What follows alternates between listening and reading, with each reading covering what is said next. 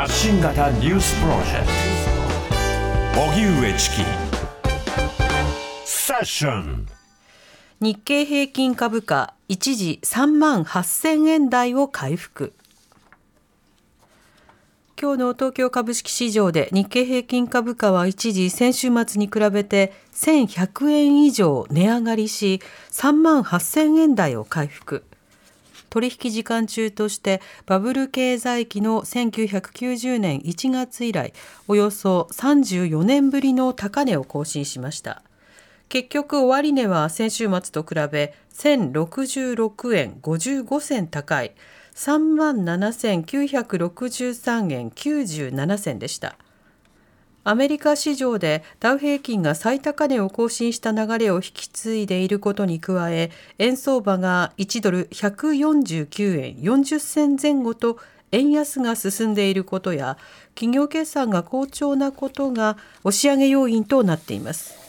これまでの史上最高値である1989年12月の3万8915円87銭まで1000円を切りました。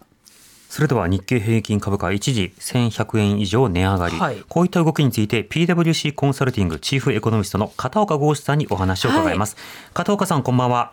はい、こんばんは。お願いします。よろしくお願いいたします。よろしくお願いします。さて、日経平均株価、非常にこう、高値更新ということになっています。この株価の値動き、その背景についてはどう見てますか？はい、えー、っと2つ要因があると思うんですけれども、はい、あの1つはですね国内要因というところで、うん、あの先ほどご紹介あったように、ですね、えーまあ、日本の株価っていうのは、これ、30年ぶりの高さになってるんですけれども、はい、あのこれは逆に言うと、30年間ずっと株価が停滞していたっていうことを意味してるんですね。うん、であのこの株価の動きをずっと見ていきますと、安定的に株価が上昇基調に、えー、まあ、上下はしてるんですけれども、トレンドとして上昇基調に入ったのは2013年以降なんですね。うん、で2013年以降、何が始まったかというと、あのそれまでのですね、まあ、デフレを基調とする、まあ、長期停滞を変えようという動きがですね、これが、はい、え本格化してきた時期っていうのが2013年以降ということなわけですけれども、うん、あの足元では、まあ、インフレが進む中でですね、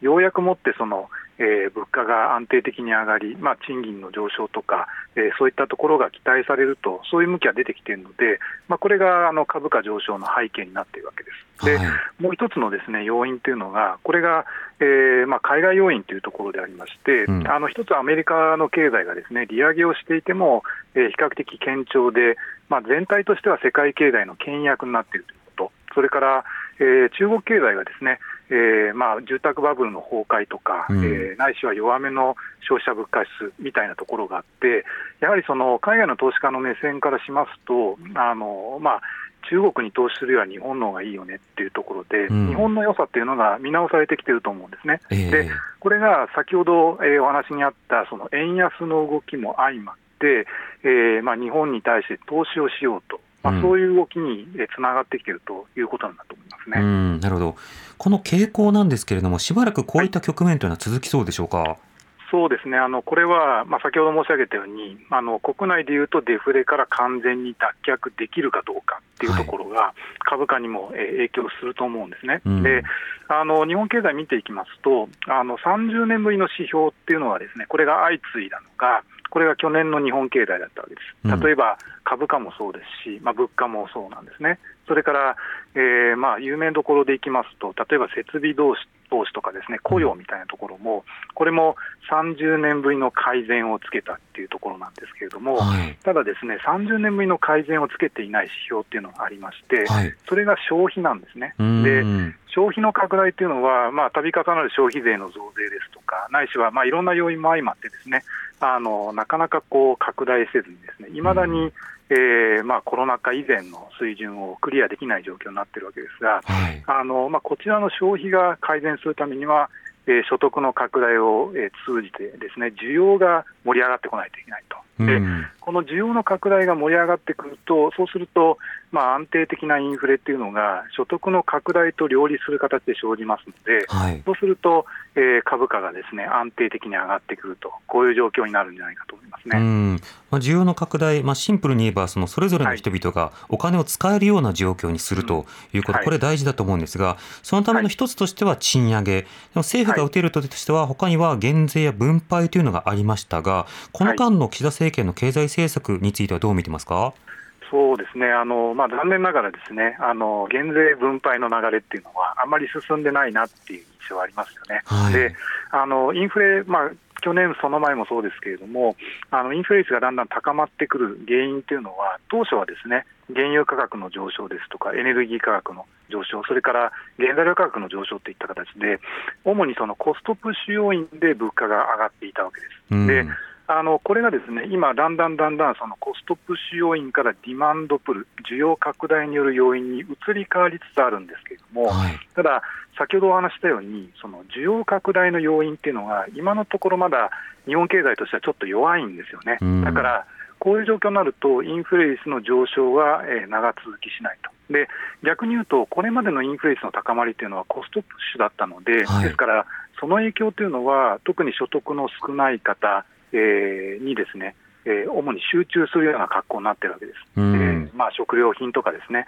そういったもののその支出割合の高い方々、家計の方とか、はい、まあ、そういった方々に対しては影響がより大きかったので、うん、まあ、そこら辺に対する対策っていうところは、私自身はあまり十分ではなかったんじゃないかなと、まあ、こんなふうに思いますね、はい、まあ、賃金も上がってないのに、スーパーで買う食品の価格は上がってるとなると、確かに生活苦しくなりますよね。そうですねでこれまでは、例えばコロナ禍の下で、そのえーまあ、何かやりたいことをです、ね、我慢したりとか、レジャーを我慢したりとか、まあ、そういったその、まあ対まあ、貯蓄みたいなものっていうのが、ある程度あった部分があって、まあ、それがその食料品が値上げしているものをです、ね、ある程度吸収できる余地があったと思うんですけれども。うんやっぱりその足元ではですね食料品価格の上昇に対して需要がだんだん負け始めていると、要は需要の拡大がちょっと止まりつつあるっていう状況も観察されていまして、うん、私個人は非常にですねその微妙な局面だなっていうふうに思うんですね。はい、となると、今、政府が、まあ、ととりわけ岸田さんが言っているような、賃上げ頑張れというような、こうしたのことだけではだめだということですか？そうですね。あの賃上げ賃上げをせよと、えー、賃上げするような経済環境にしようっていうふうに呼びかけるのも大事なんですけれども、はい、やはりその、えー、岸田政権ですと、えー、昨年度の補正予算でやっているようなですねその定額減税とか、うん、ああいったようなものをどんどんやっぱりやっていくことが大事だと思いますね。それから、えーまあ、それと同時に例えば社会保障、社会保険料のえー、負担増とかですね、そういう話も出てますけれども、はい、やっぱりそういう流れは、もうちょっと待ってほしいなというのが、うん、あの私自身、個人的に感じるところですね。なるほど、はい、今はその増税関連や負担増になるような部分ではなく、まあ、負担軽減の方に集中する政策というものを、まあ、今の経済状況では当面打つべきだということですか、そうですね、であのまあ、国民の方、ないしは家計の方、皆さんの可処分所得がそれなりに増えていくなというふうに、うん。やっぱりみんなが思うようになるっていうのがこれ大事だと思うんですよね。可処分所得、要は使えるお金ってことですよね。そうですね。使えるお金が増えるので、まあ、多少ですね、その暮らしも楽になってきたなと。まあ、そうすると、えー、物価の上昇、えー、それから所得の拡大っていう形の好循環がやっぱり起きやすくなるので、うん、まあ、そうしたところがやはりその株価のその、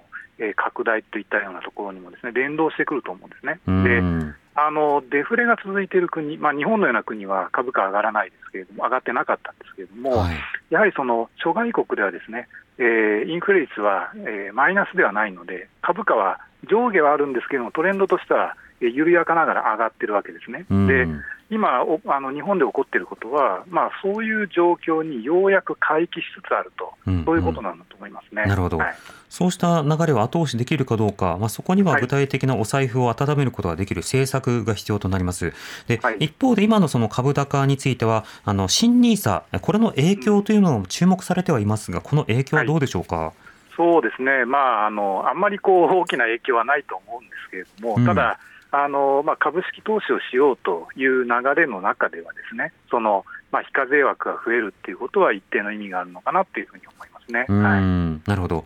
まあ、そうした中で、やはり具体的な需要、すなわち賃金であるとか、そうしたところが改善するかどうかですけれども、はい、あの加藤さん、これ、注目の政策であるとか、判断のポイントというのは、どこに置きますか、えーとですね、あの判断のポイントというところでいうと、まあえー、一つは消費の動きなんだと思うんですね。はい、であの例えば、まあえー、昨年末2023年の12月までの家計消費というのは、これは前年比でずっとマイナスを続けてるわけですけれども、うん、やはりこうした動きがですね緩やかながら反転してくるのかどうか、はい、えー、まあ、それに応じて、えー、企業の側、ないしは家計の側からもですね明るい声がより広がっていくのかどうかっていうのはポイントです。それから、えー、さらに申し上げれば、やはりその春闘の賃上げの動きっていうのは、ですねこれが、えー、一つ重要なポイントにはなると思いますね、はい、また春闘などですと、大企業などにおいては、一定程度のベースアップ、はい、賃上げというものが昨年も行われましたが、中小までとなると、そのあたり見通しが立たないという調査項目というのも、調査結果というのも出ています。この点などについてはどうでしょうか？そうですね。あの、まあ、去年の春闘の賃上げっていうのは、賃上げ率で見てもですね30年ぶりだったんですけれども、はい、まあ、それに加えて、えー、中堅・中小企業、それから、まあ、都市部だけではなくて、地方部にもですねその賃金の上昇の動きっていうのが波及していたわけですね。だから、うん、あのこうした波及の動きがより強まっているのかどうかっていうところが、これがあの賃上げを見る上ではポイントかなとまあ、少なくとも、えーまあ、去年度の、えー、賃上げ率を上回るような賃上げ率っていうのは全体として達成してほしいなというふうに思いますし、はい、まあ、そうじゃないと多分えー、所得と支出の好循環、えー、みたいな話っていうのは、えー、やっぱりなかなか起こらないんじゃないかなっていうふうに思いますね。うん。これは賃上げはできる環境を作るために、はい、まあ、政治ができることというのは、はい、まあ、岸田さん、そういった環境を作ると言ってるんですが、どういったオプションが必要になるんでしょうか、はい、えーとですね、これは端的に言うと、まあ、あの政府が賃金を引き上げることはできないわけですから、うん、ですから、私はその、えー、賃金を引き上げる役割っていうのは、これ、企業なんだと思うんですね。であのただ、政府ができることは、その企業が賃上げをする前提のもとで、えー、家計の方の、えー、懐を温めることはできると思うんです、うん、でそれが可処分所得を増やすっていうことで、使えるお金を増やすっていうことですよね。はい、はい。となると、まあ、具体的に減税なのか、それから分配なのか、はい、あるいはその公務員なども含めた公定価格などをこう上げていくか、こうしたところというのがまずは必要になるわけですか、はい、そうですね、あのまあ、特にあのお金持ちの人、まあ仮にですけれども、その負担を増やしたいというのであれば、私はお金持ちの人の負担を増やすべきだと思いますね。であの所得の、えー、低い方、えー、は特にですねその、うんうん、えー、より賃上げの恩恵を受けやすくするような、そういった状況にすべきだと思います。それからさっきお話しされたように、その公務員の方の給料とか、はい、まあ、こういったものって、民間の給与と連動している部分がありますので、ですから、特に地方においては、まあ、公務員の方の給与とか、えーまあ、それに準ずる職業の方々の、えー、お給料っていうのを上げるようなことっていうのは、やっぱり考えていただきたいなって思いますけどね。はい、なるほどわかりました片岡さんありありがとうございました。ありがとうございました。PWC コンサルティングチーフエコノミストの片岡剛志さんに伺いました。TBS ラディオ TBS ラディオ発信型ニュースプロジェクト発信型ニュースプロジェクトセッション